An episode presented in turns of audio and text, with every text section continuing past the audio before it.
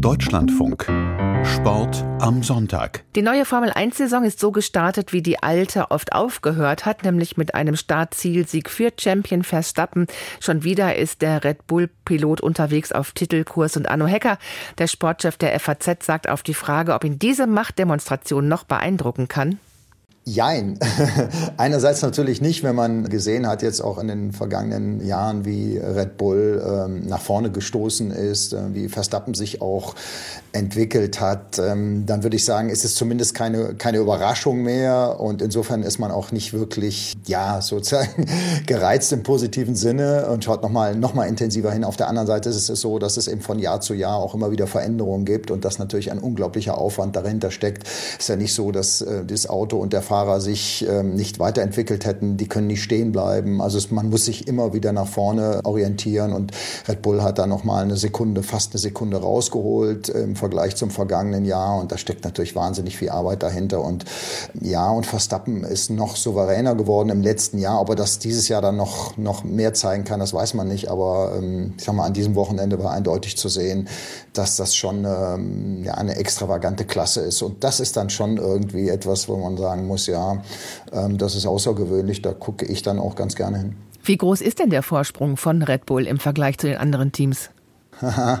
um ehrlich zu sein, weiß man es nicht genau. Also heute war der, der Rückstand von Fernando Alonso ähm, im Aston Martin waren 38 Sekunden auf ein Grand Prix über 57 Runden.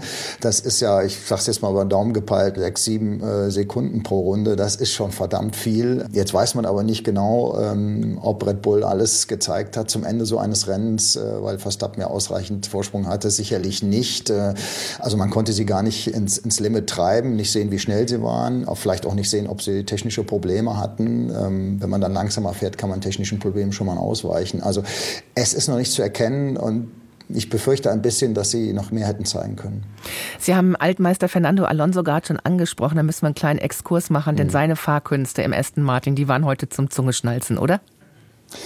Ja, ehrlich gesagt ist das auch keine Überraschung, aber das ist wieder so ein Ding, ähm, wo man tatsächlich dann auch hingucken muss. Also es gab ja äh, mehrere Überholmanöver von ihm, eins gegen Lewis Hamilton, also zwei Fahrer, die das wirklich beherrschen, die auch, ähm, auch wenn Hamilton deutlich das schlechtere Auto hatte, ähm, sich da trotzdem zu wehren weiß und dann zu sehen, wie die sowas machen, ohne sich so nahe zu kommen, dass aus diesen Carbonfahrzeugen dann irgendwelche kalt verformten Knäuel werden ähm, bei so hoher Geschwindigkeit und bei dieser Schnelligkeit, mit der man dann auch entscheiden muss, das war wirklich äh, brillant. Ich meine auch teilweise von Hamilton, aber natürlich noch brillanter von Fernando Alonso.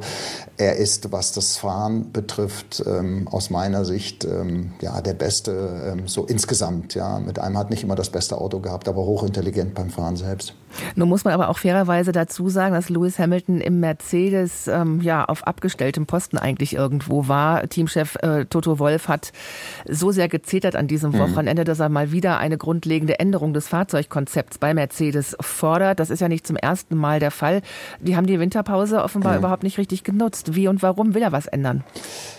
Ja, wieder was ändern. Die haben halt ein sehr ehrgeiziges Fahrzeugprojekt gehabt, ähm, Konzept auch gehabt im vergangenen Jahr. Eines, was sehr radikal abwich äh, in der Form, in der aerodynamischen Form von, den, von allen anderen Fahrzeugen, haben daran festgehalten.